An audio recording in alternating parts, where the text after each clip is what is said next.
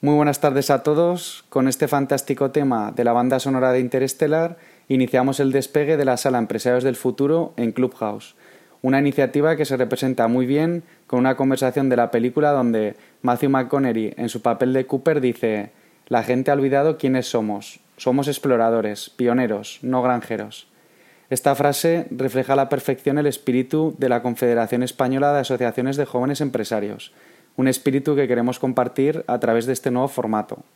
Como hemos ido adelantando en nuestras redes sociales a lo largo de estos días, el objetivo de la sala es crear un espacio de diálogo inspirador, buscando ser un halo de luz en el contexto económico actual, a través de personas y empresas innovadoras de nuestro país, quienes están en crecimiento o construyendo modelos de negocio disruptivos. Hoy comenzamos con uno de los temas de mayor relevancia en los últimos años, criptomonedas y blockchain, y para ello contamos con algunos de los principales referentes en España, Jesús Lorente, socio de Seiko Consultores, Cristina Carrascosa, miembro del Observatorio de Blockchain, Marcos Muñoz, CEO de Bitnovo y Bitsa, y José Bay, CEO de Jobchain. Muchas gracias de corazón a los cuatro por acompañarnos en esta nueva aventura. Espero que estéis tan ansiosos como yo de disfrutar de la conversación. La duración estimada del debate es de una hora, donde el objetivo es hablar entre nosotros en los primeros 45 minutos y a partir de ahí dar entrada a los oyentes que estéis interesados en preguntar o compartir vuestra visión. Simplemente tendréis que pulsar el simbolito de la mano y os iremos dando paso. Indicaros que la sesión está siendo grabada ya que nos lo han reclamado muchos usuarios de Android y nos parece muy oportuno no dejar a nadie sin la oportunidad de disfrutar de este debate. En los próximos días lo compartiremos en formato podcast. Hecha la introducción de la sala y si te parece bien, Chus, comenzamos contigo. Cuéntanos un poco sobre ti a nivel personal y profesional y cómo te adentraste en este mundo de las criptomonedas y blockchain. Insisto en que el objetivo es inspirar a las personas que nos escuchan, siendo vuestras historias una muestra de adentrarse en lo desconocido e innovar. Adelante, Chus. Muy buenas tardes. ¿Qué tal, Peter? Oye, pues encantado aquí de, ser un pasajero más de, Interestelar. Está claro que, esto va muy unido con, tu, con toda tu trayectoria de, de Imascono y, tus naves, y tus naves, ¿no? Mira, pues yo la verdad es que entré en el mundo cripto pues un poco de suerte, gracias a unos amigos. Empezamos a, mirar un poquitín pues, el, tema Bitcoin. Pero realmente, esto, esto fue hace un par de años ya, pero inicialmente cuando empecé de verdad fue hace cuatro años, en, en, un mes de agosto que estaba aburrido por la mañana, un mes de agosto de estos ahí que no sabías qué hacer, y empecé a leer algo de Bitcoin y claro, como yo soy asesor, pues eh, empecé a mirar, oye, esto, ¿cómo se contabiliza el Bitcoin? Y vi que no había nada, absolutamente nada en español que dijera cómo contabilizar un Bitcoin, cuando se compraba cuando se vendía. Así que nada, me puse a estudiarlo y bueno, pues al final hay que atreverse y lo publiqué, lo publiqué en la, en la web, en nuestro blog y a raíz de ahí, pues un compañero lo vio, me llamó, empezamos a mover cosas y gracias a eso estoy aquí. Y la verdad es que pues encantado. Ahora, la verdad es que ahora el tema, el tema cripto está muy, muy en boga, sobre todo por el tema fiscal. Hacienda ha metido mucho, mucho miedo en, bueno, Hacienda, sobre todo los periodistas han metido mucho miedo con el tema cripto y claro, con toda la subida que ha habido, pues, pues estamos a tope aquí en el despacho y nada, aquí dispuestos aquí a aportar todo, todo lo que podamos en la conversación. Muy bien, Chus, muchas gracias. Bueno, a modo de anécdota personal, yo entré en este mundo de las criptomonedas gracias a ti, allá por, por 2017, cuando éramos compañeros en la junta directiva de Aragón y, bueno, no hay nada como rodearse de buena gente y además inteligente, inquieta, innovadora como tú, así que es un lujo tenerte por aquí. Seguimos pues ahora, ahora que tienes, con la bienvenida ahora que tienes, de, Ahora que tienes a, a Cristina ahí al lado, los NFTs, bueno, ya sabes que ya estuvimos hablando ayer de, o, hace unos días de los NFTs, pero bueno, Cristina lo mira un montón, así que ya sabes, Peter, a, generar el tuyo, ¿vale? Genial, bien de fantasía. Iba a dar eso la bienvenida a Cristina Carrascosa, quien he tenido el placer de, conocer a raíz de, la organización de este debate y como bien dice y recomienda a Chus, os invito a, seguirla en Twitter porque es fantástico todo lo que todo lo que comparte acerca de este mundo. Y bueno, quien sin duda va a tener un papel relevante en la conversación de hoy como mujer, especialmente pues será ayer el, Día Internacional, un tema que introduciremos a lo largo del debate. Muy buenas tardes, Cristina. Muchas gracias y, bienvenida. No te hemos escuchado, a ver si, si te escuchamos bien. Hola, hola chicos. Chicos y chicas. Chicos porque estoy rodeada aquí arriba de chicos, pero que entre los que estamos aquí veo que hay de todo. Me alegra, me alegra. Sí, la, diversidad es muy importante y bueno, eh, eh, como digo, es fundamental que, que estés aquí con nosotros. Eh, vamos a tener la oportunidad de, que también puedan subir oyentes al escenario, así que bueno, cualquier persona que, se anime será bienvenida y como decía eso, tu, tu, papel desde luego que es muy relevante, así que gracias de verdad eh, por acompañarnos. Si quieres adentrarnos un poco eso, cómo te, introduciste tú en, en, este mundo de las criptomonedas y, y del blockchain para, para ir calentando motores. Genial, bueno, no he dado las gracias, o sea que Peter, muchas gracias por tenerme aquí, lo primero. Y contestando a tu pregunta, lo mío fue como Jesús, ¿eh? también fue suerte.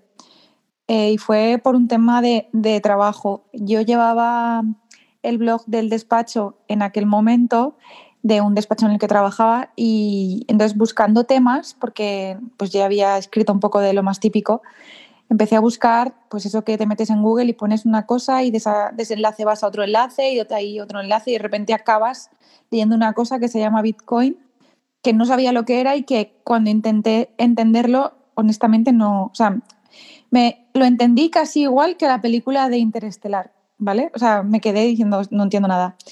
Y nada, entonces empecé a hacerme como dibujos y a intentar entenderlo y cuando por fin creo que lo conseguí entender, simplemente eh, me pareció algo tan nuevo y tan diferente que, que no sé, no me suele pasar, ¿eh? no, o sea, suelo ser bastante tradicional en todo lo que es cambiar de trabajo o invertir y cosas así, pero con esto simplemente me cambió la, la, perspectiva y dije, quiero trabajar en esto. Me pasó como a Jesús, dije, no veo gente que haga esto. Y entonces me propuse hacerlo yo. Pues buena trayectoria llevas y vamos, como digo, invito a todo el mundo a que te sigan porque, bueno, yo, yo te he descubierto a raíz de, organizar eh, el debate y la verdad eso que es fantástico todo lo, que compartes, así que muchas gracias. Continuamos eh, con Marcos Muñoz, CEO de Bitnovo y, y Bitsa y volviendo a las anécdotas personales, eh, recuerdo perfectamente el viaje a Valencia en 2017 para conocerte, Marcos, junto a Chusitoño con motivo de, de la organización del Congreso Nacional de Jóvenes Empresarios y donde viví la experiencia de invertir algo de dinero en Bitcoin a través de vuestros cajeros. Y digo experiencia porque no cabe duda de que es toda una experiencia lo que vosotros ofrecéis. Y lo cierto es que nos dejaste absolutamente impresionados. ¿Qué tal, Marcos? Muy buenas tardes. Hola, Peter. Muchas gracias por haber invitado a, a este gran foro de, de empresarios del futuro. Bueno, estoy encantado de poder estar aquí con Chus, que ya conozco hace mucho tiempo, a Peter, Cristina y, José, que lo conocí hace muy poco, pero que me parece que le alenta un, gran futuro dentro del mundo de las criptomonedas. El tema mío, eh, como me preguntabas antes, ¿no? También, como ya has repetido la, pregunta varias veces, eh, era cómo empecé con las criptomonedas. En este caso, yo siendo técnico, informático y demás, empecé pues muy, muy tempranamente. Estamos hablando del año 2013 2014 casi cuando no existían ni nadie las, estaba escuchando, ya por los foros de internet ya se estaba viendo una gran revolución.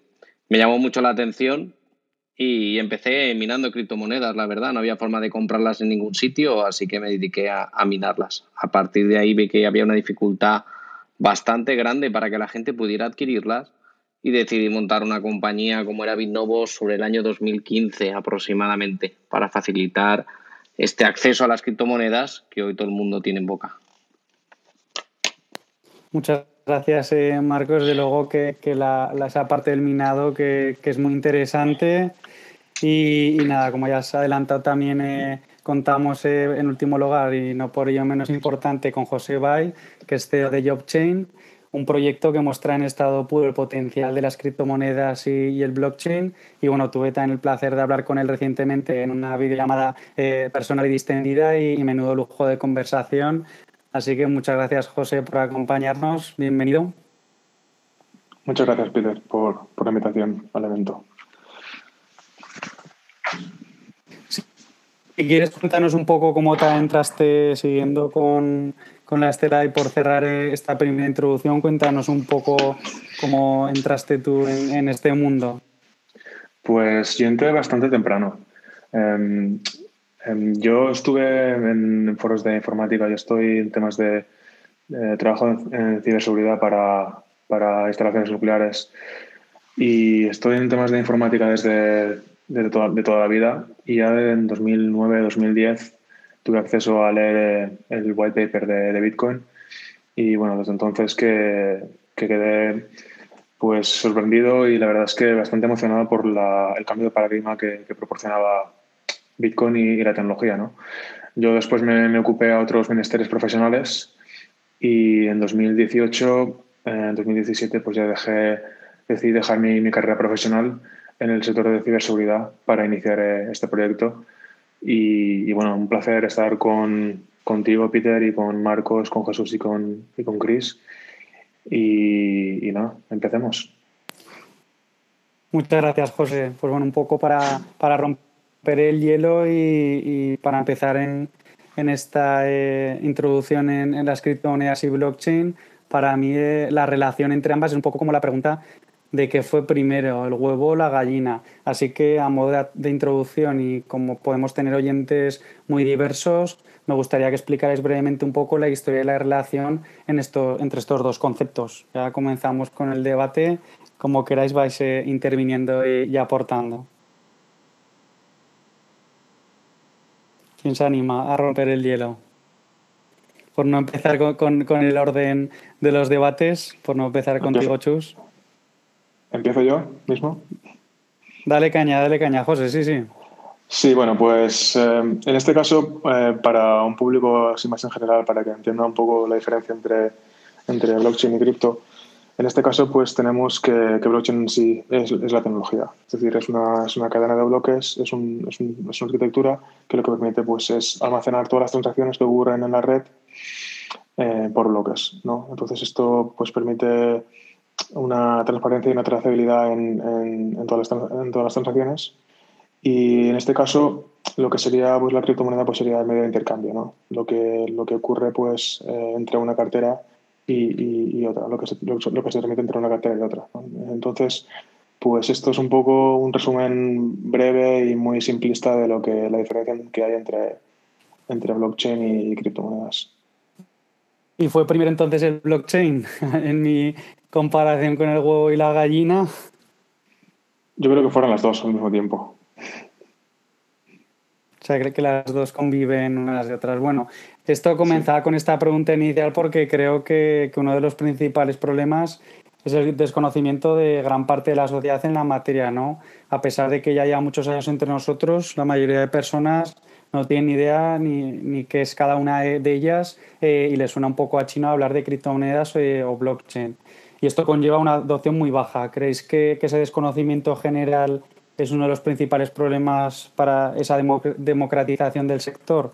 ¿Qué es lo que se puede hacer? Venga, pues si queréis esta me la, me la, que adjudico yo. Eh, yo creo que, que eh, no es tanto el desconocimiento, lo que pasa es que quizás es difícil entender que posiblemente estamos aún en una fase muy temprana. Entonces, a mí me ha pasado mucho, yo, yo llevo trabajando en temas de cripto eh, desde el 2000, o sea, yo descubrí esto en 2012, pues desde 2013, 2014. Y tengo la sensación constante de que, de que queremos eh, ver, o sea, que, como que queremos asumir que estamos ya en una fase de mainstream cuando no lo estamos, ¿no?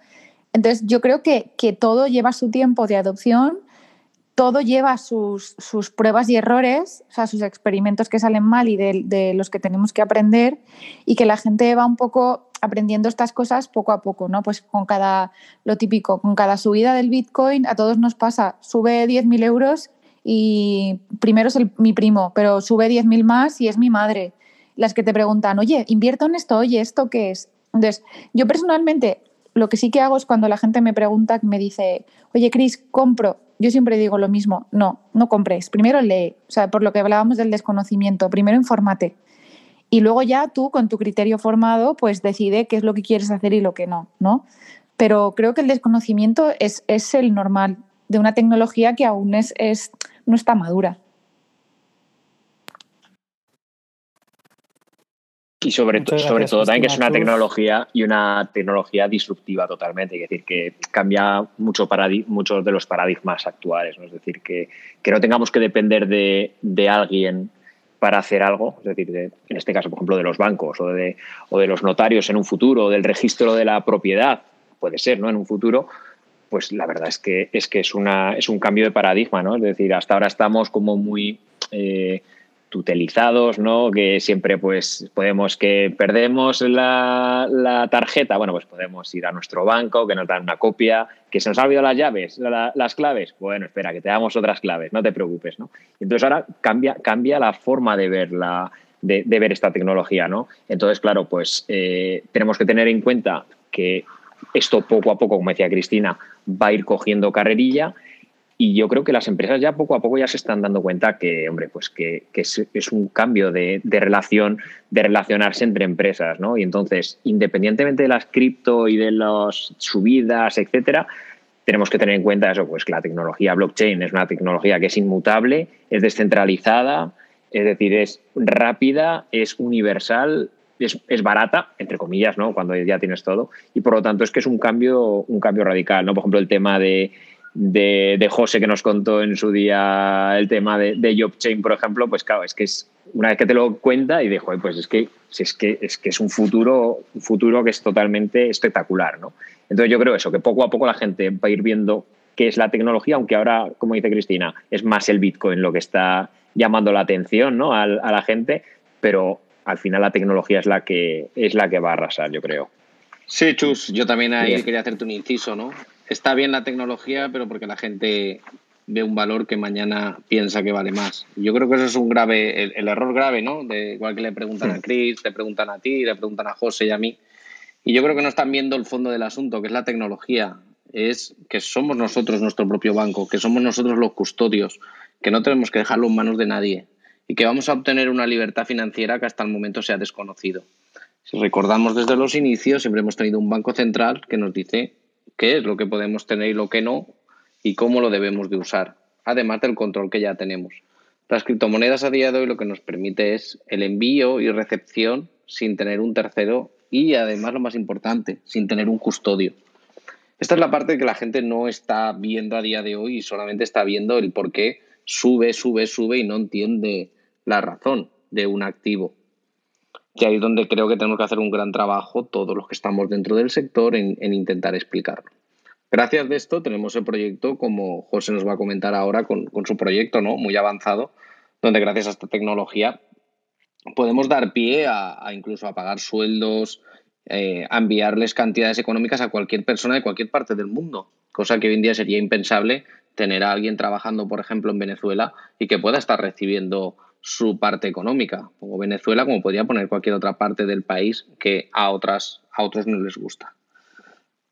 No sé, José, cómo lo ves tú en este caso. Pues estoy completamente de acuerdo con, contigo. Para mí una cosa es el precio de las criptomonedas y, otra cosa muy diferente es la tecnología que hay detrás. Entonces, para mí el precio es una cosa que, bueno, sí, ahora mismo pues evidentemente es, es muy volátil, eh, pero claro, a mí lo que más me interesa de todo esto es la tecnología y lo que habilita nosotros desde JobChain lo que estamos haciendo es habilitar una plataforma para, para pagos de salarios en cripto, donde los usuarios tienen sus servicios financieros, pueden almacenar su, su cripto y al mismo tiempo pues, pueden contratar a, a, cualquier persona en cualquier parte del mundo y pagarle en cripto. Entonces, claro, aquí hay una serie de beneficios como bueno, ahorros de costes en transacciones y sobre todo poder dar servicio a financieros a muchísima gente que no tiene tampoco acceso a cuenta bancaria. Entonces, para nosotros el tema laboral es, es fundamental y más ahora que hay una evolución tan grande con en la forma en la que, en la que estamos trabajando, que ha evolucionado completamente mucho más acelerada, aceleradamente que, que nos pensábamos por el tema de la pandemia. Y, todo esto pues eh, va a evolucionar de una forma que, que la tecnología blockchain creo que encaja muy bien en, en las necesidades de la, de la, sociedad del futuro. Y nosotros pues estamos intentando habilitar a los usuarios con, con herramientas para, para una sociedad pues que sea más eficiente al final y transparente y, que, y que todos esos países donde hay una devaluación de la, de la moneda o que no tengan acceso a cuentas bancarias o que por cualquier motivo no tengan eh, posibilidad de, de, trabajar desde su propio sitio pues tengan acceso a un mercado laboral global y, que reciban eh, su salario con la, con la moneda que ellos elijan.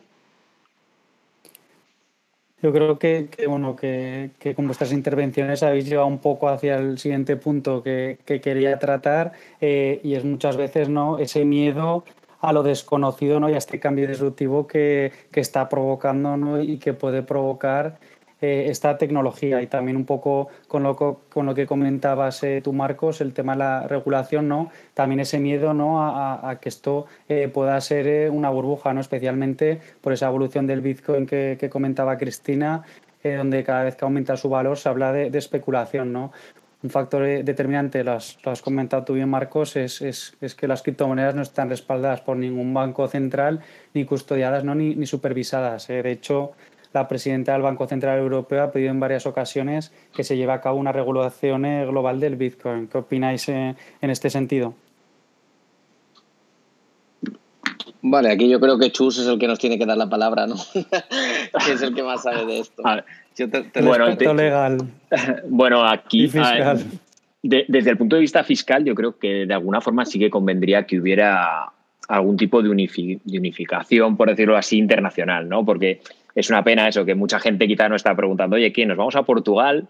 ¿Nos vamos a Andorra? ¿Nos vamos a Georgia? ¿A Estonia? La verdad es que fíjate que hay, hay muchos, eh, muchos países eh, cripto-friendly, por decirlo así, ¿no? en los cuales eh, están atrayendo a, gente realmente que, se lleva ahí sus proyectos y se lleva sus, y se lleva sus cripto, ¿no? Yo creo que de, si desde el punto de vista europeo e incluso español también pudiéramos un poco fomentar que, que se quedarán aquí, que al final esto es una tecnología, como decíamos antes, una tecnología disruptiva que va a generar muchísimo, muchísimo muchísimo empleo y, al final es donde tenemos que estar, no tenemos que estar en el, en el sector de, eh, anterior, ¿no? es decir, en la, en la economía anterior, tenemos que estar en lo que va a venir ahora. Entonces yo creo que desde luego una unificación o por lo menos una armonización fiscal vendría muy bien, así como también una armonización legal, es decir, ¿puedo abrir aquí ahora una empresa que custodie monedas? Criptomonedas, sí o no. Claro, la CNMV, Banco de España por el medio, todo el mundo en contra, ¿no? Entonces, claro, pues ahí sí que yo, yo considero que sí que tendríamos que intentar conseguirlo. No sé, Cris, tú también estás ahí muy, muy metida ahí en, en Europa, a ver qué, qué puedes hacer tú por ahí. A ver, yo aquí tengo buenas noticias. O sea, al final, eh, bueno, lo primero que yo soy, yo soy, eh, yo estoy súper de acuerdo con Jesús y soy el mismo perfil que él. O sea, yo siempre, desde que empecé a trabajar en este sector, siempre he intentado pelear porque se puedan hacer las cosas en España. De hecho, eh, fuimos eh, con CryptoVerse la primera STO que se hizo en España y nos costó meses de trabajo con CNMV, pero creo que lo que no se puede es eh, quejarse de que en España no se puede hacer nada, de que en España el regulador, si luego ni siquiera lo intentas, ¿no? O sea, aquí al final es verdad que tienes que tener clientes que quieran atreverse, pero bueno, hay que atreverse. Dicho esto, lo que, justo lo que tú decías, Jesús, eh, bueno, pues ahí tenemos Mica, que viene para, para eh, homogeneizar en Europa todo, todo el sector cripto. Yo, honestamente, me, parece una buenísima noticia porque, bueno, me he leído Mica en torno a 50 veces ya. Eh, y una de las cosas que me gusta de la regulación es que no impone, o sea, no es una regulación que sea muy costosa económicamente de cumplir, ¿vale? Y sin embargo, lo que sí que hace es, si te lees el preámbulo, lo dice claramente lo que es el Parlamento, que lo que tratan de evitar es esto que hemos visto hasta ahora de eh, se hacen ICOs, nos vamos todos a Malta, se hacen eh, IEOs o STOs, todos a Estonia. Entonces, vamos a poner las mismas normas en todos los países europeos para que al menos estos free riders eh, dejen de ir moviéndose por Europa y luego también para que Europa en general pueda dar un paso más hacia ese hub tecnológico que, también intenta ser, ¿no? Eh, si tú estás en España y te pides autorización a, a, CNMV y te la dan, tienes un pasaporte europeo para poder, digamos, hacer negocios por toda la Unión Europea sin, sin más, o sea, sin más requisitos. Entonces, me parece que es, que es buena señal que la Unión Europea esté avanzando rápido en, en, este tipo de regulaciones, que es lo que os digo, no es Mm, tipo Made in Spain. No es la típica regulación que es muy burocrática, muy costosa, eh, tienes que irte y pagar un montón de dinero a unos abogados para que te hagan un expediente. No, parece que es bastante más ligera. Entonces, a mí me parece que es una buena noticia. Bueno, Chris, yo ahí sí que te quería hacer un inciso, ¿sabes? Que yo estoy sí, sí, ya me, me, lo imaginaba, Marcos. Esto, ya nos vamos conociendo. Esto es lo bueno, esto es lo bueno del debate. tú ya sabes que cuando sale la ñ de España, ya sabes que yo me quité la bandera hace tiempo. Bueno, no creo que España sea el mejor país para regular, sabes que no, no, no, estoy sobre esa línea. Pienso que hay otros países mucho mejores que están haciendo mejor los deberes que España. Sobre todo, yo tendría que recalcar a nuestros vecinos, ¿no? No los portugueses, que sí que te dejan una, relajación fiscal mucho mejor, que ni siquiera España ha conseguido, sino Francia, que también es vecina de España, y tampoco estaba diciendo Andorra, que también es vecina, ¿no? Pero sí que Francia en este caso ya tiene una regulación clara que ya implementó el año pasado y sí que todas las empresas cripto ya tienen que pasar una regulación pues de hacer un know your customer o conocer a su cliente y con esto le está dando unos beneficios a las empresas cripto que nos permite ya tener una licencia clara, cosa que en España a día de hoy solo tenemos un sandbox o, lo que le llaman un entorno de pruebas que no sabemos todavía cuando ellos van a ser capaces de, emitir una regulación clara, porque así no lo piden el resto de organismos. No podemos ir a una licencia bancaria, no podemos ir a un estado como ir a poner un simple anuncio en Google, ¿no? Porque no tenemos algo que nos respalde como que somos una empresa seria o una empresa cripto. Por lo tanto, no pienso que España esté haciendo algo correcto, salvo cobrar más impuestos de los que debe. Y eso hace que la gente, pues, que se marche. Yo ahí sí que te diré que yo, nosotros en el despacho tenemos bastantes clientes cripto que llevan años funcionando en España y no han necesitado licencia de ningún tipo y honestamente, hablando con, con el regulador que es CNMV en este caso, eh, nos han escuchado, no nos han puesto problemas y nos han dejado funcionar. O sea, de todas formas, en cuanto llegue Mica, va a dar igual Francia, España que Andorra porque, bueno, Andorra no lo sé, pero Francia, España que Portugal. Vamos a tener todos los mismos requisitos, o sea, que es un poco la, idea, ¿no? Pero bueno, yo creo que honestamente creo que hay más prejuicios eh, en España de lo que realmente luego es. A nivel fiscal, no, en eh, Jesús, a nivel fiscal sabes que estoy contigo, que esto es un infierno. Bueno, es un infierno fiscal que intentan cobrar para todos los sitios sin tener. Tú lo dices claramente, la CNMV no os pone ningún problema, pero porque al final actúan todos y no sabemos quién son los buenos y quién son los malos. Porque como dicen, vale, pues sí, pedirme, pero no tenéis un papel que yo os diga que sois válidos. Y eso es lo que reclamamos las empresas cripto, ¿no? Todos los que estamos en el sector, lo que reclamamos es que nos digan, oiga, sí, usted ha hecho los deberes correctamente y le vamos a dar una nota. Es como que podemos ir todos a estudiar a la universidad, pero no nos dan el, el título, ¿no? Y esto es un poco lo que está pasando en España. Aquí estamos todos en la universidad, pero no hay ninguno con título. Entonces, ¿cómo sabemos el que ha aprobado y el que no? Eso es un poco lo que demandamos y eso yo creo que tienes que estar de acuerdo conmigo, Chris, que no se está dando en España, por muy bien que hagamos el trabajo. De hecho, Bitnovo es la única empresa cripto que no sale reportada como un fraude fiscal o como que no asesora en materia, en materia de activos y por eso no estamos reportados como un chiringuito financiero por la parte de la CNMV siendo que otras como Coinbase, que a lo mejor no lo sea, pero para la CNMV sí que ha sacado en su listado que es un chiringuito financiero o empresas como Binance, que tienen la máxima reputación, o, cualquier otra del sector, ¿eh? que no tienen por qué sacarla ahí. Entonces, pienso que no lo están haciendo correctamente simplemente por eso. No sé si estás de acuerdo conmigo, Chris. Jesús, te, como he visto que te has desmuteado, te, te paso el No, no, yo, no, no, pero estaba, yo, estoy de acuerdo totalmente. Ahí, al final yo creo que es que igual, claro, aquí en CNMV, eh, claro, igual que intentan proteger demasiado al, inversor, ¿no? Es decir, que sobre todo eso, que que como intentan proteger tantísimo, pues claro, cuando intentas hacer una intentas hacer algo diferente, te encuentras de repente con el garrote de CNMV por ahí que te está rondando la cabeza y dices, ojo, que casi me echo para atrás, porque claro, como aquí el único objetivo es eh, proteger al nuevo inversor, al pequeñito, etcétera, pues claro, pues al final tienes esos problemas, ¿no? Entonces la seguridad jurídica que, que, tenemos ahora es nula. Entonces, claro, yo aquí creo que, que esta protección del, inversor, pues claro, pues ya cada uno es mayor, ya cada uno sabe lo que hace y lo que tiene que hacer es lo que decía Cristina al principio, estudia lo que es, entra si te interesa y sabiendo todas las consecuencias, ¿no? Poco más ahí creo que podamos hacer. Si, queréis por, si queréis concluyo yo. Cristina. Claro, la experiencia mía es que yo llevo más de cuatro o cinco años trabajando con CNMV en, proyectos. Honestamente, y bueno, Jesús, tú me conoces, yo soy bastante crítica con el, con el regulador, pero es que honestamente de CNMV no tengo, o sea, no creo que se pueda tener queja porque es, son, es un regulador que ha estado desde el día uno súper abierto a, escuchar proyectos y a no frenarlos, pero lógicamente, al final ellos tienen una misión que es proteger a los, a los inversores. Y en ese papel, ostras, pero si tú te conectas, tú te metes ahora en Twitter y todo el mundo te está diciendo, esto es una burbuja, esto se va a pinchar, aquí va a salir mucha gente escaldada, y eso te lo dice una persona que está con su móvil en su casa metido en Twitter. Imagínate si tú eres el presidente de CNMV. Claro, es que al final tenemos que, ser un poco, tan, que ponernos un poco en la piel el presidente era el, de ese regulador. Cris, el presidente era el mismo que cuando ocurrió lo de Bankia y yo no vi ningún aviso. Oye, pero es que yo no me quiero meter en esos debates, Marcos. Estamos en el, en el tema cripto y yo, de verdad, eh, mi, experiencia con ellos es que son súper abiertos. Nunca he tenido ningún problema con ellos. Hemos lanzado una STO. He tenido proyectos a los que les han abierto un expediente para ver qué es lo que estaban haciendo y lo han archivado. O sea, es que ni siquiera han sancionado a nadie. Eh, y de verdad que yo os invito a que, a que si tenéis algún proyecto que, que pueda entrar en CNMV, a que habléis con ellos porque son súper abiertos. Y, de verdad que además pillan las cosas porque se han formado, ¿eh?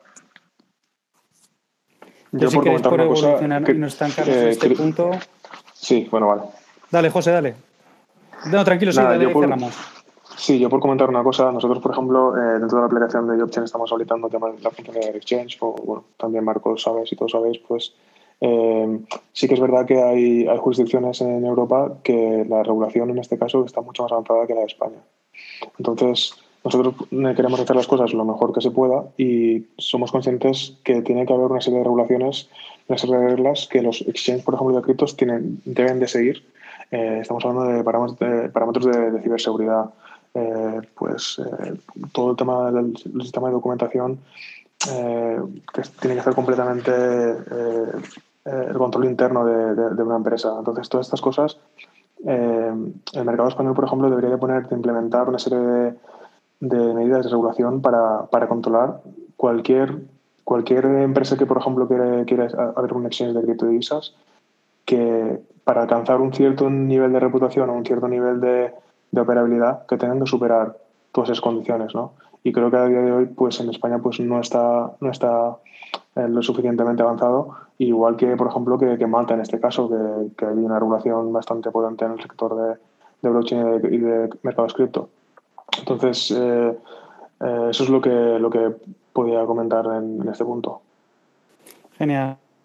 Muchas gracias, José. Bueno, hay, hay una pregunta de una persona que esperamos a, los minutos finales para, para poder dar voz, eh, repito que si alguno de los oyentes estáis interesados en, preguntar, eh, podéis levantar la mano y al final, de, en los últimos minutos, os daremos acceso. Simplemente por evolucionar un poco este punto que estamos comentando, eh, lo que está claro que en, que en plena era digital nadie puede dudar de que la moneda acabará siendo totalmente virtual. Eh, antes o después. Bizum, de hecho, es un buen ejemplo de esta evolución, pero eh, ¿creéis que las criptomonedas pueden acabar sustituyendo a las divisas tradicionales, teniendo en cuenta todo esto que habéis comentado y viendo también movimientos eh, como India o China, grandes mercados que, que, están poniendo algunas trabas? ¿Cómo veis esta posible sustitución de las divisas tradicionales? Bueno, yo creo que más que una sustitución va a haber una, un periodo de convivencia, ¿no? Y después yo creo que los propios, eh, los propios estados, los propios bancos centrales son los, los que directamente quitarán fiat y meterán su propia, su propia CBDC, ¿no? O sea, al final su propia moneda eh, del Banco Central, ¿no? Por decirlo así. Van a sustituir una suya por otra suya, ¿no? Pero en formato digital, ¿no? Eh, mientras eso no ocurra, pues habrá una, un mix, ¿no? Se supone, de cripto, cripto fiat, cripto, fiat y, alguna otra de, de, algún, de algún país que sí que saquen su propia moneda. Pero quizá en un futuro, a ver, tiene ya con, pues, pues con la universalización de todo, de, de la economía, de los negocios, de, de las comunicaciones, de todo, pues es que lo lógico es que vayamos a, pues a simplificar las cosas y a utilizar unas monedas digitales que sean fáciles de transmitir y desde luego también, ya por no entrar ahora en el tema de la deuda que tenemos por ahí detrás, eh, ¿no? generado con todo, el, con todo el dinero fiat. ¿no? Eso desde luego también supondrá un, pues un golpe fuerte contra, contra el fiat, ¿no? pero bueno, es lo que, lo que opino yo. Sí, Chus, tú sabes que estoy muy alineado contigo. En el tema de que puedan convivir, sí, pero aquí ya será un poco la democratización de la, de la gente, ¿no? Que, que, por lo menos tenemos una libertad que podemos elegir. No por estar en Europa yo tengo que gastar el euro.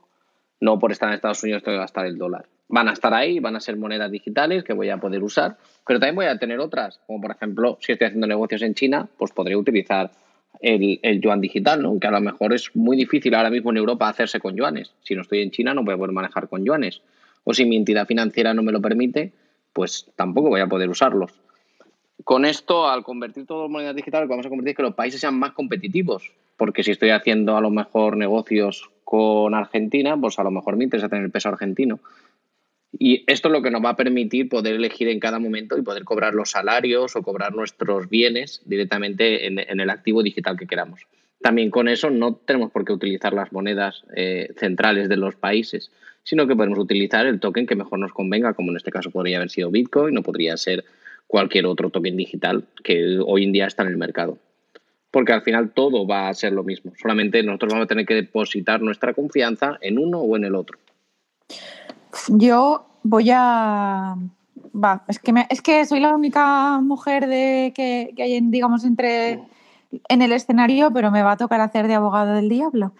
Yo creo que aquí hay una diferencia súper importante que tenemos que tener siempre en mente y es que eh, las divisas tradicionales, por mucho que se hagan digitales, que ya lo son, que muchas ya lo son, eh, lo que tienen, eh, tienen una categoría legal de medio de pago que los criptoactivos, para mí, a mí no me gusta llamarlos criptomonedas, los criptoactivos nunca van a tener, ¿vale? Y nunca van a tener porque tenemos que ser realistas y vivimos en un planeta en el que al final los estados quieren proteger su status quo. Nos guste más o nos guste menos, pero lo, lo quieren hacer.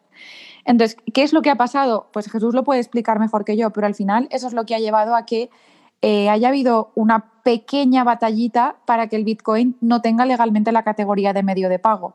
O sea, simplemente por un, por un tema de, de que los estados no quieren que haya nada que haga la competencia de las divisas tradicionales. Entonces, en ese sentido, creo que los criptoactivos no van a ser nunca eh, medios de pago, digamos, generalizados, que sí, que yo sí quiero, de hecho a mí hay clientes que me han pagado en Ether o me han pagado en Bitcoin, fenomenal, pero que no, es, eh, lo, no va a ser lo, lo, lo, generalizado porque los estados siempre van a querer que tú, eh, de alguna manera u otra, utilices las divisas más, más tradicionales, ¿no?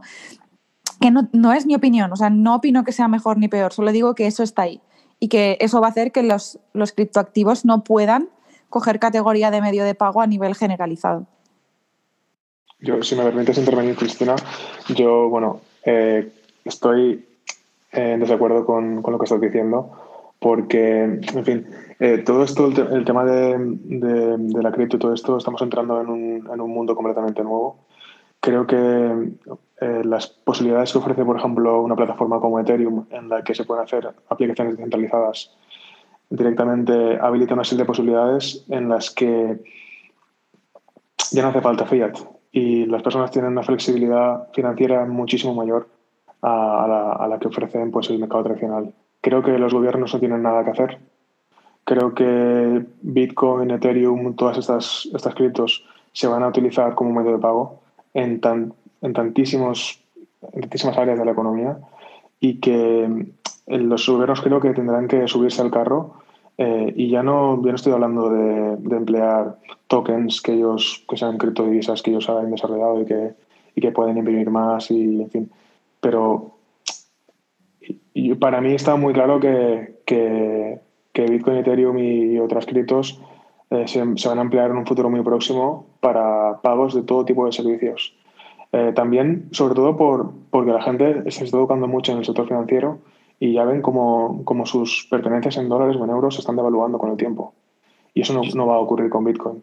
¿De acuerdo? Entonces, eh, al final la gente se va a proteger económicamente, se está protegiendo ya están habiendo de referencia de capital muy importante de, de, las, de, los mercados tradicionales y de las fiat currencies a, a Bitcoin y creo que esto va, va, ha acabado de empezar.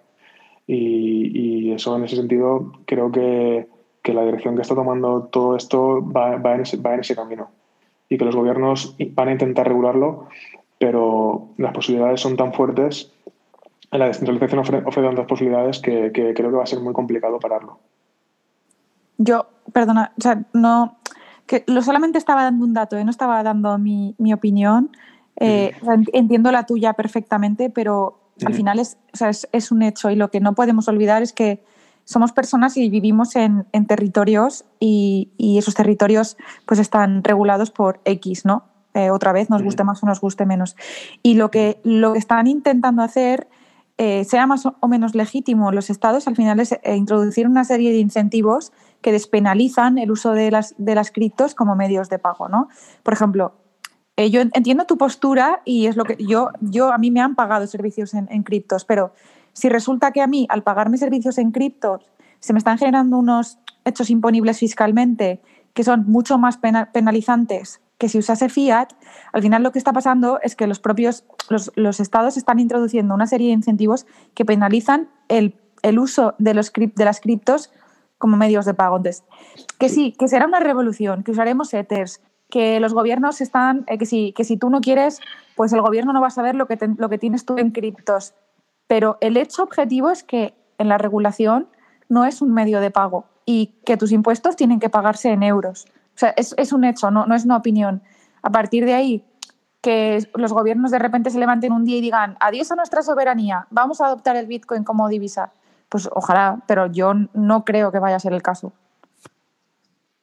Bueno, Cris, por eso la gente se deslocaliza. Hemos visto hace muy poco el tema de Andorra, donde se han movido mucha gente youtubers en todos los medios donde han podido deslocalizarse. Igual ellos no van a cobrar en euros, igual quieren cobrar en toques digitales y, tributar sus impuestos en la plataforma del país. En este caso Andorra tributará en euros, pero tributará un mejor régimen fiscal. Y ellos están recibiendo a lo mejor transferencias de otras partes del mundo que de otra forma no pueden.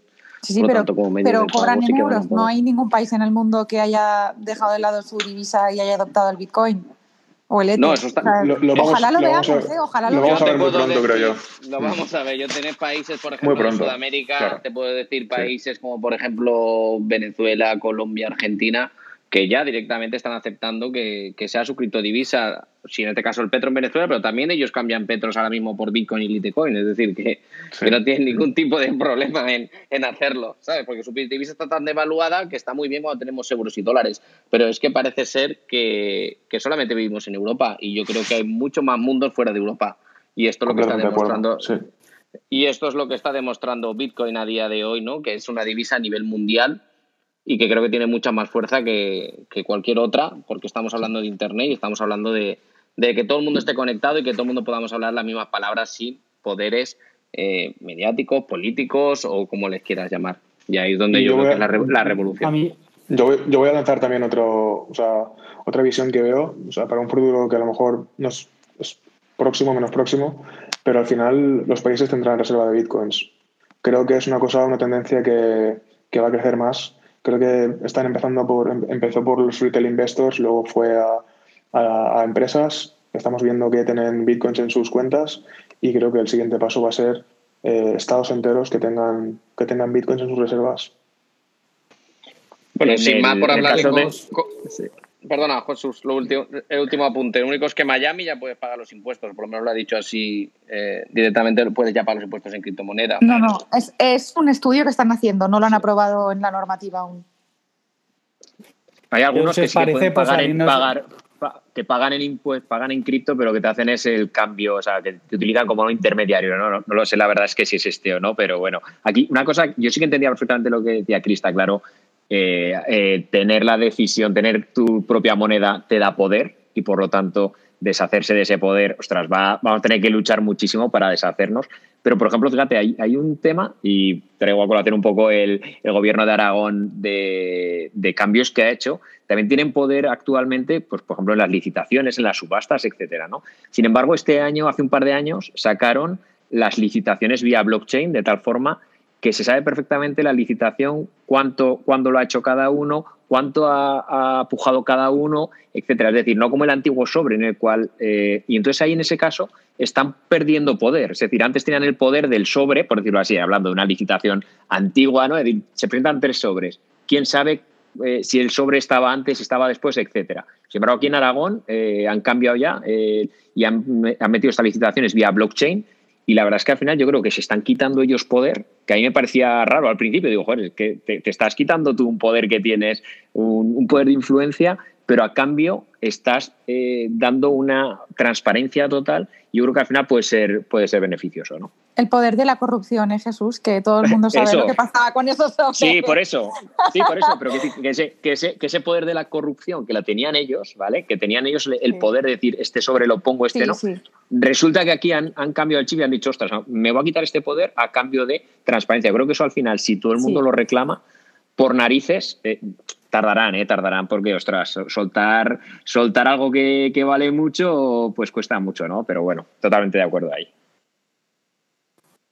Desde luego que este debate tan, tan enriquecedor que estáis teniendo demuestra eh, el nivel que tenemos en, en nuestro país, eh, pero más allá de vosotros me gustaría conocer cómo veis el sector en España y dentro de esta transformación tan profunda eh, que estáis introduciendo, qué posicionamiento tenemos a nivel de talento en el sector y de proyectos eh, que podamos desarrollar a nivel global, que como muy bien habéis eh, comentado, es fundamental. ¿no? Y, bueno, y en este contexto de la globalización no cabe duda de que el tamaño de las empresas es muy importante y de ahí eh, la clave de generar ecosistemas. ¿no? Cristina ha adelantado ya antes ese hub europeo que se está construyendo aquí en España. Eso sí, podéis profundizar un poco qué potencial veis. Criptoplaza, ¿no? donde Bitcoin y JobChains eh, formáis parte activa de esta comunidad, si nos podéis eh, explicar un poco más también por, por eh, los oyentes, ¿no? Algún punto en el que puedan ampliar información y pues bueno, profundizar en, este tema.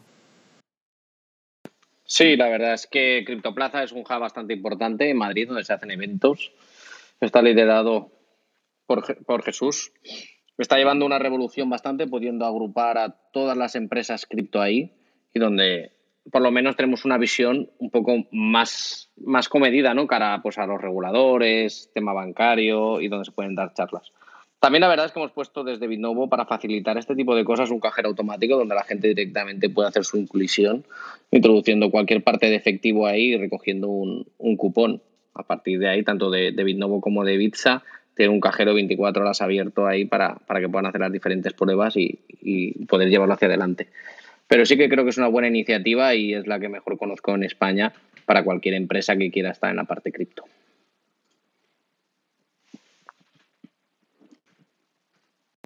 Yo, por la parte que me toca a mí, eh, a ver, yo es que lo único que puedo decir es que al final si no tuviésemos talento en España y si no se pudiesen hacer proyectos en España, yo a día de hoy es que no tendría trabajo. Y, es justo al revés. Entonces, ya no es que se puedan hacer eh, cosas, es que honestamente hay mucho talento y hay muchas ganas y muchos proyectos buenos. Algunos se han ido por, esa idea pues en 2017, 2018 que había de que aquí no se podía hacer nada, que en aquella época yo creo que era correcta, que aquí no se podía hacer nada. Pero talento hay un montón y, gente con ideas chulísimas, eh, hay pero muchísimas, os, lo digo de verdad. O sea, a mí me ha dejado bastante flipada los últimos años la cantidad de ideas buenas, que ya no era lo típico de una ICO para levantar pasta y ya está, sino ideas de verdad, de, cambios de modelo de negocio chulos que, hay en España. La verdad, no me lo imaginaba. Me, me, pareció sorprendente. José y Chus, queréis comentar algo, la verdad que, es ilusionante ¿no? esto que, comentas, Cristina. De hecho, hace poco eh, bueno, leía un, un artículo titulado El español que lidera la, última revolución del arte online relacionado con el tema de, los NFTs, ¿no? que, esta, persona está viviendo en Miami, pues bueno, eh, es importante ¿no? que, esa eh, visibilidad de nuestro país pues bueno, sea eh, destacada en territorios tan innovadores como el que estamos tratando. Eh, si queréis, eh, por ir finalizando y ya daremos entrada a, las preguntas, que además tenemos un par de preguntas de María Pilar, Dan Causa y, Alexis Lugo, pues bueno, yo creo que, el, tema estrella, que bueno, que uno de los objetivos principales que tenemos en la Confederación Española de Asociaciones de Jóvenes Empresarios es impulsar a las mujeres emprendedoras y empresarias. Por eso la figura de la mujer siempre intentamos que, sea clave. Ayer se celebró el Día Internacional. Eh, Cristina, eh, pues bueno, si nos puedes eh, explicar también cómo visualizas pues eso, la, mujer en, las criptomonedas y el blockchain. Y, con, esta, con este último punto, si os parece, daremos paso a la pregunta de María Pilar, que ha sido la, la, primera oyente en solicitar la mano, y luego adentraremos también a otros tres oyentes que han solicitado. Pues yo, esto lo he dicho siempre, eh, yo dentro de este sector no, o sea, es que no he visto diferencia entre hombres y mujeres. Al final, eh, o sea, os lo digo de verdad. Eh, sí que creo que quizás hacen falta que se animen más mujeres porque es un sector predominantemente de, hombres, pero no lo veo como un problema y además creo que no es algo típico de, de, lo que es blockchain, sino de lo que son las carreras tecnológicas en sí. O sea, no creo que el problema esté en el tema cripto.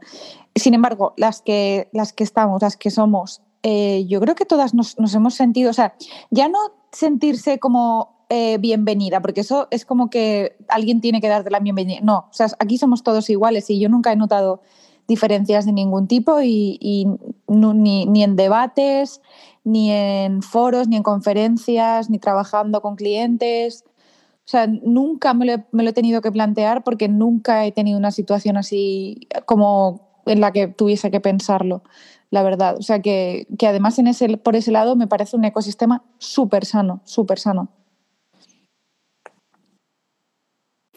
Genial, pues me alegra también eh, oír tus palabras. Como digo, pues para nosotros es muy importante impulsar eh, la figura de la mujer. Además, bueno, veo eh, varias asistentes como Silvia Plaza o Esther Borao, Esther Borao que fue joven empresaria y, ahora mismo está dirigiendo el Instituto Tecnológico de Aragón, donde también trabajan con temas de, blockchain. Creo que, también es, es un buen ejemplo de esto que estás comentando. Si os parece, voy a dar paso a, a María Pilar Dancausa, que era la primera persona que, que quería hacer una pregunta. vale, María Pilar, ya estás como ya te podemos escuchar. Muy buenas tardes y muchas gracias por acompañarnos. Hola, muy buenas tardes. Lo primero, muchísimas gracias a, los que habéis organizado esta, esta sala, realmente interesante, eh, muy novedosa y, y me imagino que, que, muy extraña pues, para muchos, porque como habéis dicho, pues es algo que ahora se está para, para, los de a pie o los de la calle se está escuchando y se está trabaja, empezando a trabajar un poco más, pero realmente es absolutamente nuevo. Yo os hablo desde el punto de vista mm, fiscal, ya que bueno, en breve se empezará en campaña de, de renta y nosotros ya hemos tenido en el despacho alguna consulta de mm, es que compré bitcoins, los vendí y ahora qué tengo que hacer con esto. Entonces, eh, bueno, nosotros les hemos trasladado pues que bueno, es una ganancia patrimonial y hay que declararla en renta porque las habían hecho efectivas, no, no las habían dejado eh, en el fondo y creo que es algo que, que, a los que las están utilizando pues les también entiendo que les interesaría saber la fiscalidad de este tipo de, de criptomonedas. Buenas, eh, pues la verdad es que ahí estamos ya a tope ahora. Nosotros, fíjate, estamos aquí en el despacho y estamos haciendo ya rentas del año 20. O sea, estamos ya, cuando la campaña de renta empezaba normalmente mitad de abril hasta junio, pues nosotros estamos ya en campaña eh, total de renta, dos personas solo para rentas cripto. Y para que veas, María Pilar, el volumen que, que tenemos de, de, trabajo en la página web. Acabo de colgar ahora diciendo, oye, durante una semana ya no aceptamos nuevas rentas porque no damos abasto para eso. La verdad es que hay eh, cientos de personas que han invertido y claro que este año con, con todas las inversiones que, con la subida que ha tenido, pues claro, pues están, pues es, están teniendo grandes ganancias. Aquí hay una cosa muy importante que has comentado que dices, porque habían pasado a euros o porque no se habían quedado. Ojo, que una de las cosas principales que dejó súper clara Hacienda es que hay que tributar en cualquier permuta, ¿vale? Compro Bitcoin, lo cambio por Ethereum, hay que tributar aunque no lo pasemos a euros, ¿vale? Eso es, eh, quiero decir, la, principal, la cosa principal dentro de, del impuesto de la renta de este, de este año, que la verdad es que va a ser bastante, bastante potente.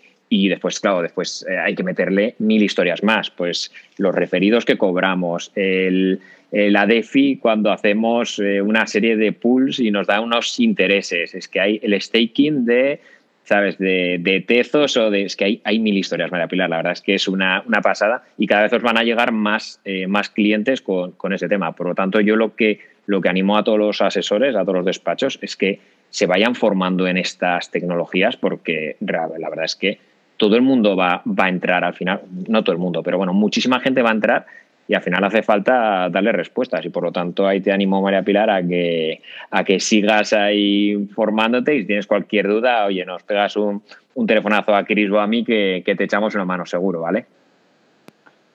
Oye, Chus, Muchísimas una cosa, gracias. Chus, una cosa que también tenía yo y una consulta. ¿Qué pasa en el caso de las pérdidas? ¿Hacienda las coge igual como tuvimos el año 2018? Sí, eh, bueno, cuando, en, un principio. Cuando alguien ha tenido pérdidas, ¿cómo las demostráis? Porque primero es eh, cómo Hacienda coge en el caso de que hemos comprado a 100, qué es lo que nos vale, ¿no? ¿Qué es lo que pregunta alguien y dice, oye, pues mira, yo esto lo cobré y era por un valor de 100 o eh, lo he comprado en una casa de compra-venta y las casas de compra-venta no emiten una factura como tal. Entonces, como dice, mira, yo me gasté 100 aquí y ahora esto vale 1000. ¿Qué pago? ¿Por los 900 o pago por los 1000? Claro, a ver, esto es cuestión de prueba, eh, es, la, es el kit de la cuestión, es decir, pasamos de la centralización de, de, nuestros bancos y de nuestros Renta 4 y de Santander Patrimonio a la descentralización de nosotros somos nuestros propios eh, Renta 4 y nuestros propios Santander Patrimonio. Y por lo tanto, es cuestión de prueba. ¿Qué tenemos que hacer ahí, Marcos? Pues vamos al cajero de Bitnovo, pues tendremos que sacar primero, eh, seguramente, si metes dinero, pues tendrá que sacar mil euros de tu banco y entonces pues tenemos que guardar ese recibito. Después cogeremos tu ticket de Bitnovo y lo pasaremos ya a la wallet. A partir de la wallet ya lo bueno es la trazabilidad blockchain perfecta, ¿vale? Por lo tanto, ese dato ya lo tenemos. ¿Cuál es el problema? Hombre, pues que si alguien ha cogido 6.000 euros que tenía por ahí en B escondidos, pues claro, es difícil poder justificar que tenía 6.000 euros, ¿no? Entonces, claro, eh, si sin embargo lo que vas haciendo es mil euros que has sacado de tu banco y lo pasas vía cajero, pues ahí no hay mayor problema. ¿Cuál es el, gran problema? ¿Cuál es? Sobre todo eh, que todos los que han entrado, o muchos de los que han entrado, entraron en 2015, en 2016, 2014, 2011. Y claro, esos que han entrado, pues, pues es súper difícil llevar la trazabilidad. ¿no? Entonces, ¿las pérdidas son deducibles? Sí, desde luego que son deducibles. La cuestión es eh, la prueba que tenemos que aportarle. Ante Hacienda, pues fíjate, ¿qué tenemos que aportarle? Pues todas las todos los pagos que hemos realizado, ya sea vía transferencia, vía cajero, pues bueno, o incluso vía peer-to-peer, pues bueno, pues vamos a intentar demostrar que los hemos comprado, ¿no? Y una vez que hemos hecho eso, el resto de movimientos los tenemos que traquear. Para eso tenemos que utilizar algún tipo de software, porque desde luego una Excel o un papelito, ya con la cantidad de cosas que hacemos, cada vez que nos metemos ahí en, en cripto, ¿no? Pues ya, ya no sirve, ¿no? Pero en un principio, Marcos, sí que sería deducible, pero bueno, pero con el inspector también espero una cosa, ¿eh? Que vengan inspectores que sepan de qué hablamos. Es decir, Ahí se están formando. eso te quería decir yo, ¿no? Claro. Que no tenemos inspectores suficientes, ¿no? Por, por, por, el tema que hablábamos. Cuando tú vas a un cajero de Bitnovo o compras un cupón, que nosotros estamos en más de 40.000 establecimientos, que tú hayas adquirido ese cupón, ese cajero, no te está habilitando en ese momento que tengas cripto. Como bien todos sabéis, a día de hoy tenemos una gran volatilidad, por lo tanto, el valor, ¿cuál es el valor que le vamos a dar y cuál es el wallet? Entonces, hasta que no tengamos una regulación, ¿por qué vamos a tributar por una fiscalidad que ni ellos mismos ahora mismo están teniendo? Hagámonos solamente de euros a euros, porque si yo entendería que deberíamos tributar cuando tengamos a un inspector enfrente que sepa mirar dentro de la blockchain, que sepa decir, no, mire, usted lo canjeó y este es su wallet, porque su wallet es nominativo y lo canjeó usted. Hasta que no tengamos esas pruebas, estamos en total indefensión. Pienso que no se debería llevar de esta forma eh, y solamente lo que es recaudar por recaudar. Te hacía mi pregunta también, porque tengo casos ya de conocidos que no les han tributado sus pérdidas, pero no lo estamos viendo en el mundo de las criptomonedas, ya lo veíamos también en el mundo de, del juego online o, de las casas de apuestas o del póker online y demás, que se tuvieron que marchar porque no le admitían tampoco que habían perdido su dinero en, en, partidas que no les habían Bueno, pero el, pero el póker bueno, pero el póker es, es diferente, que decir que ya como ya se reguló que no podías declarar las pérdidas, por ahora, por ahora, ¿eh? por ahora tenemos. No les des ideas, no les des ideas, Marcos, eh, joder. Ya, ya, ya, decir, el, póker, el póker claramente, eh, o sea, la, pues, pues ahí, ahí desde luego sí que sería un problema, ¿no? Es decir, el póker claramente dicen, o el póker, juego en online, que si tienes pérdidas te quedas a cero, si ganas tienes que pagar todo, lo necesario, ¿no? Ya, pero pues en cripto pasa lo mismo, ahora no, lo han dicho todavía porque no hay una regulación clara, pero te dicen, bueno, por las pérdidas no me las has demostrado suficientemente bien, por lo tanto no te las cojo. ¿Por qué? Porque yo no he sabido mirar una blockchain, no sé los toques que tenías. Y para mí una parte muy importante, hasta que no nominemos los wallets no sabemos de quién es. Bien habías dicho tú que yo voy a mi banco y saco mil euros. Perfecto, pues cuando yo ingresé en mi banco 1.500 euros, habré tenido una ganancia patrimonial de 500 euros. Cualquier otra cosa es como la música que Pito nos ha puesto al principio. es todo imaginación y estamos en el espacio donde ahí no cuenta nada. muchas gracias, si os parece, por, por dar paso también a otros eh, eh, oyentes. Muchas gracias, María. Eh, Chus, tú también habías comentado que a las 8 eh, nos tenías que dejar en cualquier momento. Oye, me adelanto el agradecimiento por si te tienes que, marchar, que ha sido un placer eh, contar contigo. Y, nada, si os parece eso, doy paso a la siguiente pregunta, que era de, Alexis Lugo.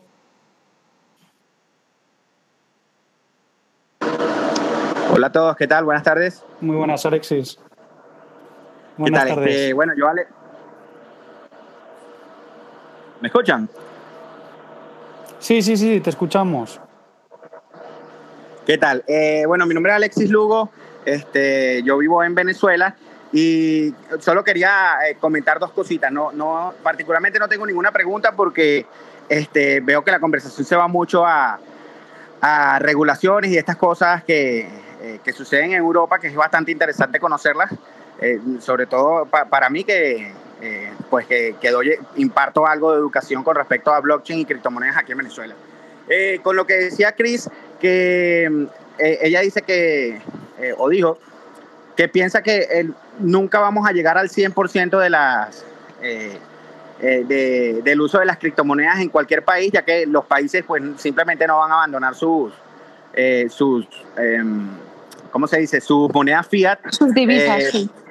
Exacto, sus divisas para eh, para adoptar las, las, criptomonedas y ya, ellos siempre van a, abogar por sus propios intereses. Yo estoy totalmente de acuerdo con, contigo, solo, eh, bueno, solo te quería decir esa parte, ya que pues este, incluso con la, con la CBS, con la Central Banking, eh, con las monedas de, la, de, los centros, de los bancos centrales, pues vemos que los países van hacia allá, van a adoptar blockchain y van a simplemente sustituir una cosa por la otra, también como decía creo que Jesús o Peter.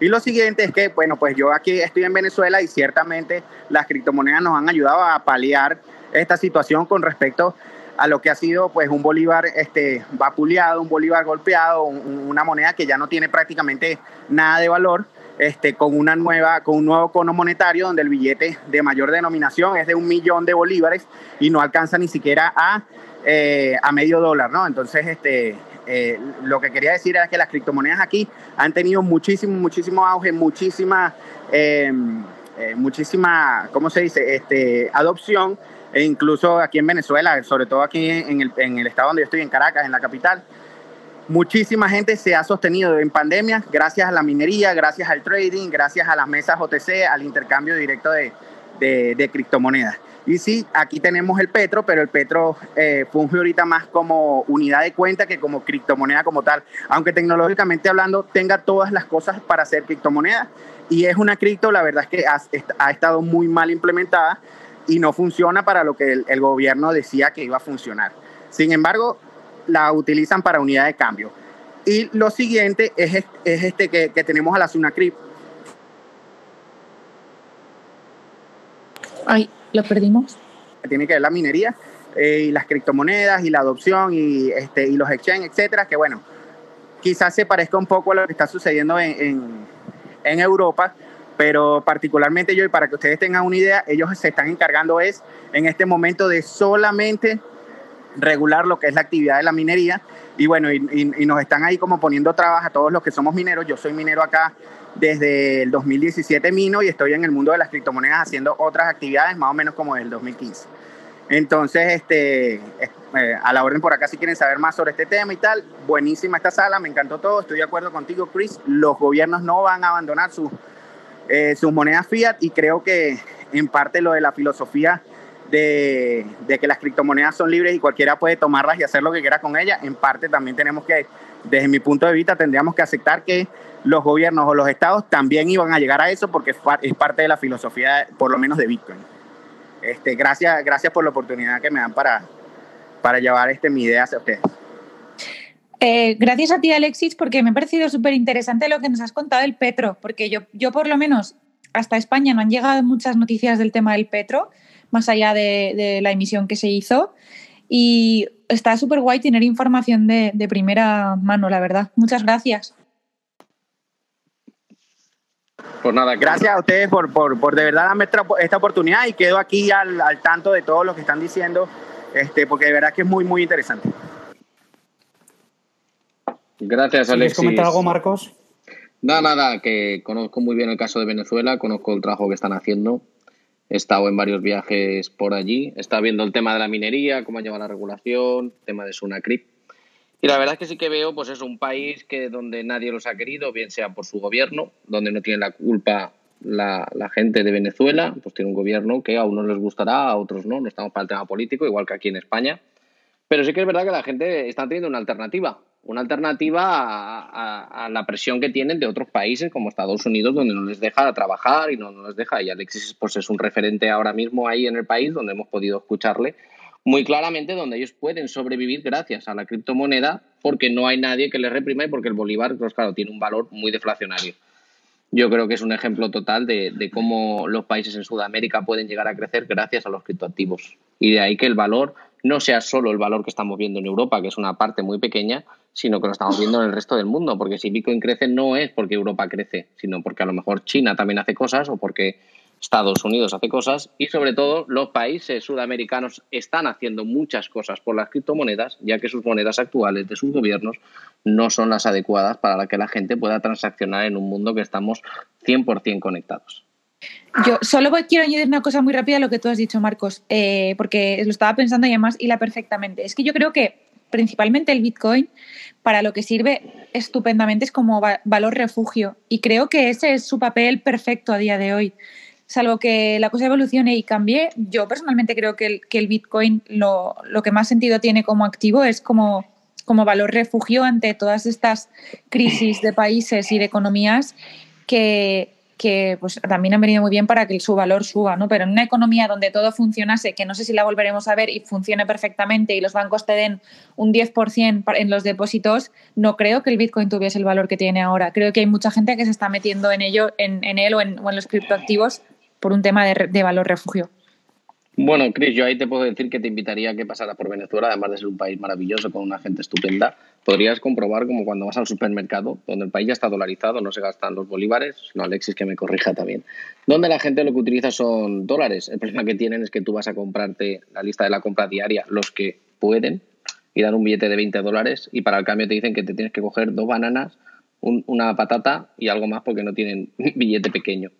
Entonces, Pero, claro, con, un, con, una red descentralizada y aunque sea con el petro o con la moneda que quieran del país, podrían tener resuelta esa unidad de pago o esa forma de que la gente allí con sus móviles pudieran pagar sin depender de, de un bolívar digitalizado también. Yo hablaba en términos eh, macroeconómicos a nivel mundial, no la economía de Venezuela. Ya por cómo salía Alexis. Bueno, pues yo creo que, Alexis, muchas gracias. La verdad que, esto es lo bonito ¿no? de las redes sociales, el, poder tener esta globalización y acceso a experiencias eh, de todo el mundo. Así que muchas gracias eh, por intervenir. Y nada, nos quedan eh, dos últimas preguntas para cerrar ya la, la sala. Una penúltima de Amadeo Ferrero, Ferrero, que le doy paso, y ya la, la última de Toño Becerril. Y si os parece, cerraremos ya. Hola, buenas tardes a todos. ¿Qué tal? Yo, yo vamos, Muy buenas me, tardes. A, a, Pedro que tengo un montón de preguntas, pero bueno, como, como hay que ser breve, si me permitís os, os lanzo un par, ¿vale? Eh, una pues en, centrada en el Bitcoin y otra pues más en, en criptos en general. Eh, del Bitcoin, a ver, yo tengo claro todas las eh, ventajas que tiene ¿no? y todas las cosas buenas, pero también hay que buscar pues cuáles son los puntos débiles o peligros, ¿no? Y, y uno que se me ocurre es que si por la razón que fuese la cotización bajase mucho y el subsidio de bloque eh, fuese inferior a lo que nos cuesta confirmar las operaciones, ¿cómo eh, nos garantizaríamos que seguiría habiendo ahí mineros confirmando, ¿no? Si en este punto en el que es tan, en que es tan caro confirmar y más caro que será. Y luego, por otro lado, tengo otra, otra pregunta un poco más eh, sobre las cripto en general, ¿no? El sistema monetario actual que tenemos eh, pues se basa en que la gente que tiene ahorros lo, deposita en el sector financiero y el sector financiero pues se lo presta a otros que los necesitan, ¿no? a, otras particulares otras empresas. Eh, está claro que con todo el dinero que se está creando y con ejemplos como Venezuela, pues eh, puede haber gente que, que, tenga miedo de tener dinero fiat porque se puede depreciar ¿no? y, que, y que se vaya a criptomonedas, que es lo que, lo que está pasando. Pero claro, si el dinero se va masivamente a criptomonedas, mm, los bancos no podrían prestar y, la economía no funcionaría. Entonces, ¿no creéis que antes eh, de que se consolide ese paso de ahorro grande a criptos tendría que haber eh, herramientas para que los que necesitan préstamos tuviesen una manera de obtenerlos sin los bancos, ¿no? Porque, porque todo, todo no se puede. Entonces, a mí me da la sensación de que los gobiernos van a poner todas las trabas y más, incluso pues eh, eh, siendo muy agresivos si ven que se pone en peligro pues el sistema que tenemos actual, ¿no? Porque bueno, pues eh, se ha visto en esta crisis que los gobiernos crean dinero para intentar ayudar a la economía. Claro, si tuviesen criptomonedas de verdad, ¿no? no una criptomoneda de la cual puedes hacer todas las que quieras, porque eso al final no habría ninguna diferencia con la divisa. O sea, una criptomoneda finita no podrían hacer las políticas, digamos, eh, contracíclicas y, no, tendrían margen de maniobra para crisis. Y yo creo que no se van a, a dejar quitar esa herramienta. No sé cómo lo veis. Oye, yo con, esta pedazo de pregunta de Amadeo, la verdad es que veo que esto se va a alargar. Lo siento, me tengo que ir, ¿vale? Eh, Peter, muchas gracias por todo. Y nada, os dejo. Oye, compañeros, que, vaya todo muy bien, ha estado genial. Y nada, a ver, le, respondéis por favor a Amadeo que yo me tengo que ir ahora, ¿vale? Un abrazo a todos. gracias, Chus. Un abrazo muy fuerte. Un abrazo. Hasta luego, Chus. Pues, pues sí, Amadeo, yo de, aquí. de vosotros. Amadeo, no sé por dónde empezar, la verdad. A ver, por el tema de la emisión de moneda, bueno, hoy en día los gobiernos ya tenemos claro que están emitiendo deuda y emiten moneda de sobra. No es que emitan moneda, sino todos los problemas también es que la falsificación del papel está a la orden del día. Ya no es la emisión que tienen los gobiernos con, con los bancos centrales, sino que además el papel que se está utilizando hoy en día pues no es un medio seguro tampoco y, vemos cada día como miles y miles de billetes copiados por todos los lados. Eso con referente al tema de la emisión. Con el tema de los préstamos, hoy en día ya la tecnología blockchain ya resolvió eso hace dos años aproximadamente, donde cualquiera puede colaterizar sus criptomonedas, lo que llamamos el mundo DeFi, y a partir de ahí dejar préstamos. Son préstamos avalados con sus criptoactivos también a día de hoy estamos viendo que se están tokenizando tierras, se están tokenizando también ya pisos. Hay una empresa en España que se llama Rentalit también que está vendiendo ya pisos tokenizados y esos, esos mismos acciones luego las podemos utilizar para luego dar un préstamo colateralizado. ¿Colateralizado qué significa? Pues que va a estar respaldado, que no vamos a tener más emisión de deuda, que no nos vamos a creer más a los bancos en este caso de que dice que tienen no sé cuántos activos. Actualmente estará todo en la blockchain y todos lo podremos ver. Y eso es la democratización de las finanzas y es lo que estamos viendo a día de hoy. Pero si me deja alguna pregunta, seguro que Cris o José están encantados también de responder. Sí, bueno, añadiendo un poco lo que has dicho tú, Marcos, eh, desde hace ya eh, efectivamente un par de años que, que se considera pues eh, el Bitcoin y, por ejemplo, Ethereum y otras cripto se pueden colateralizar y con ese, con ese cripto que tienes pues puedes obtener un crédito.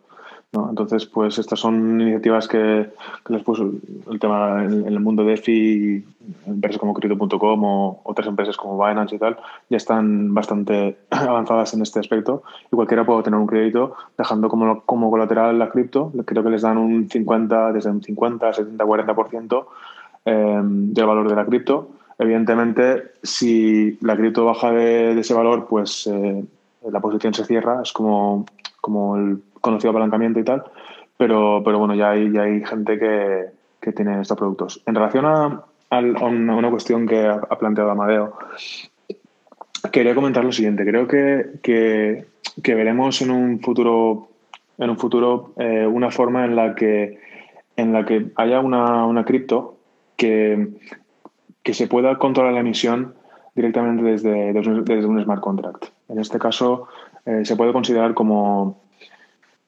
Em, vamos a llamarlo como una renta básica o algo que, los gobiernos o que haya un organismo no gubernamental que, pueda desarrollar este tipo de, smart contract y que, que, dé a todos los usuarios una renta básica en forma de cripto y que los, que los usuarios pueden, puedan utilizar en cualquier, en cualquier eh, parte del mundo y, en, redes de pago, etcétera. Entonces creo que es una de las, de las soluciones que también estamos planteando desde nuestra empresa y, bueno, da una solución a, este tema de, este tipo de, problemas que, van a tener los estados, ¿no? Genial, pues eh, muchas gracias eh, por las intervenciones, muchas gracias Amadeo eh, por las cuestiones. ya introducimos a Toño con la última pregunta y ya cerramos la sala.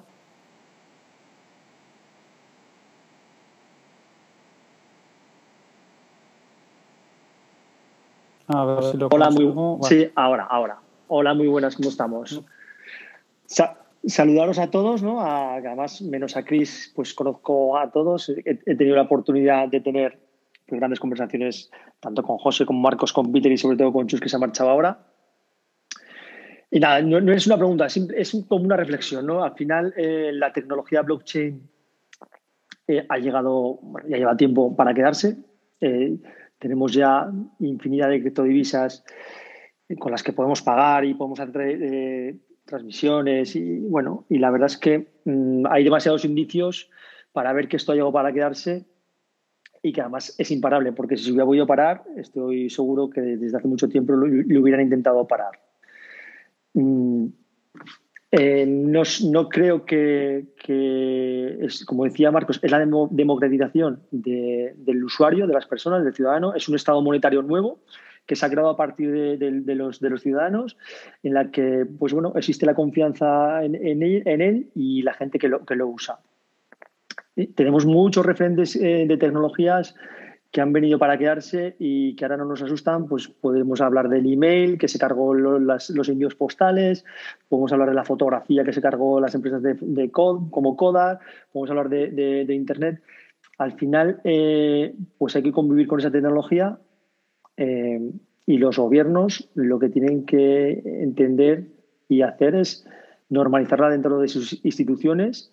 Yo creo que esta, tecnología y este estado monetario paralelo al físico nace por el mal, el mal, el, mal deber o el mal, o el mal, hacer de las administraciones. Y, creo, quiero que me digáis más o menos qué pensáis sobre esta reflexión ¿no? que, lanzo y que vosotros, si los entendidos, y que podéis ¿no? un poco apostillar.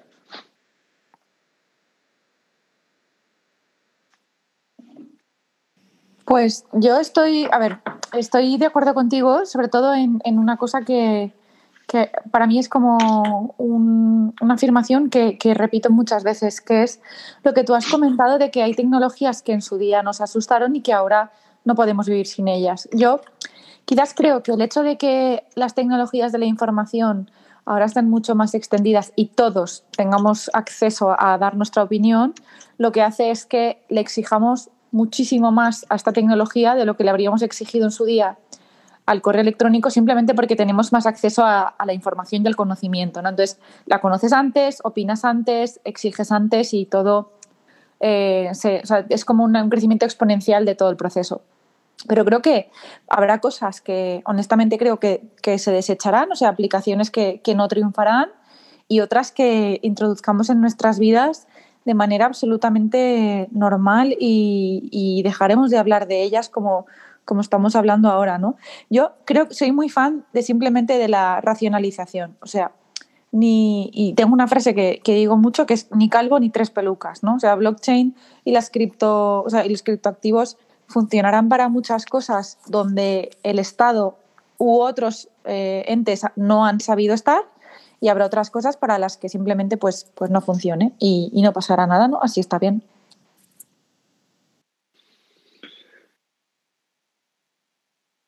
Genial. Marcos y José, ¿queréis eh, añadir algo más? Hola, Toño, encantado. Sí, la verdad es que nos conocemos hace ya mucho. Nada, yo creo que sobre estos puntos Toño los deja muy claros. No, no creo que pueda aportar mucho más tema de valor por alargar más la conversación. No sé si José puede decir algo. Perfecto. Pues nada, yo, bueno, y lo único añadir que, estoy totalmente de acuerdo con Toño, creo que es una tecnología que ha venido para quedarse. Creo que la, cantidad de, posibilidades que ofrece eh, no tiene para en la historia y al final eh, esto al final se trata de, encontrar la forma en cómo implementarlo y cómo adaptarlo a, la sociedad actual. Creo que estamos en un periodo de transición donde hay muchísima gente que está intentando poner todo su trabajo para el desarrollo de, toda la infraestructura, pero el camino creo que poco a poco se va, se va se va marcando y yo creo que en, poco tiempo veremos, veremos una sociedad completamente, completamente adaptada y estandarizada en tecnología blockchain, por lo menos a lo que se refiere a temas de, al sistema financiero mundial. Muchas gracias, José. Muchas gracias, Toño, por, por animarte a participar. Y, nada, ya simplemente por, por, cerrar eh, la sala y dar las gracias eh, a los cuatro ponentes, por supuesto, que ha sido un lujo conversar con vosotros, a, los oyentes que, se han animado a participar y al resto que, nos habéis eh, acompañado. Y, y, bueno, he estado cotillando un poco las salas activas que había eh, en este horario. Eh, me ha llamado la atención el nombre de una sala que decía creación de contenido contundente o recurrente. En nuestro caso hemos apostado por un contenido eh, contundente y creo que, bueno, que, el resultado ahí queda. Hemos sido la, la, sala líder con, más asistentes durante toda la tarde eh, así que nada, que agradeceros que, nos hayáis acompañado, la verdad que ha sido un gusto y nada, estamos trabajando ya en, el próximo debate mensual, que sería ya en, abril y nada, esperamos que sea igual de enriquecedor y, de nutritivo como este y en las próximas semanas iremos compartiendo en nuestras redes sociales eh, eh, y descubriremos esta nueva temática. Así que nada, Chus, que ya se ha marchado, Cristina, Marcos y José, muchas gracias de corazón, ha sido un gusto y bueno, yo creo que el debate es el reflejo de que todos debemos de, adaptarnos, de evolucionar y ese miedo al desconocido, que, a lo desconocido que hablábamos al principio, que vosotros sois ejemplo de esa evolución que, requiere el ser humano. Así que nada, que gracias por inspirarnos a todos. Si queréis concluir eh, con algunas palabras eh, cada uno, pues nada, ya finalizamos la sala. Nada, muchísimas gracias a ti, Peter, por hacer este tipo de foros y al final generar un debate que yo creo que es muy sano. Gracias, Peter, por, por haber podido reunir a tantísima gente, como siempre haces. Es una persona encantadora. Yo creo que todo el mundo que ha podido escucharnos se habrá quedado por lo menos con las dudas de si comprar o no comprar. Me gusta que no entremos en estos debates porque la gente lo que tiene que hacer es aprender y leer y luego tomar sus propias decisiones.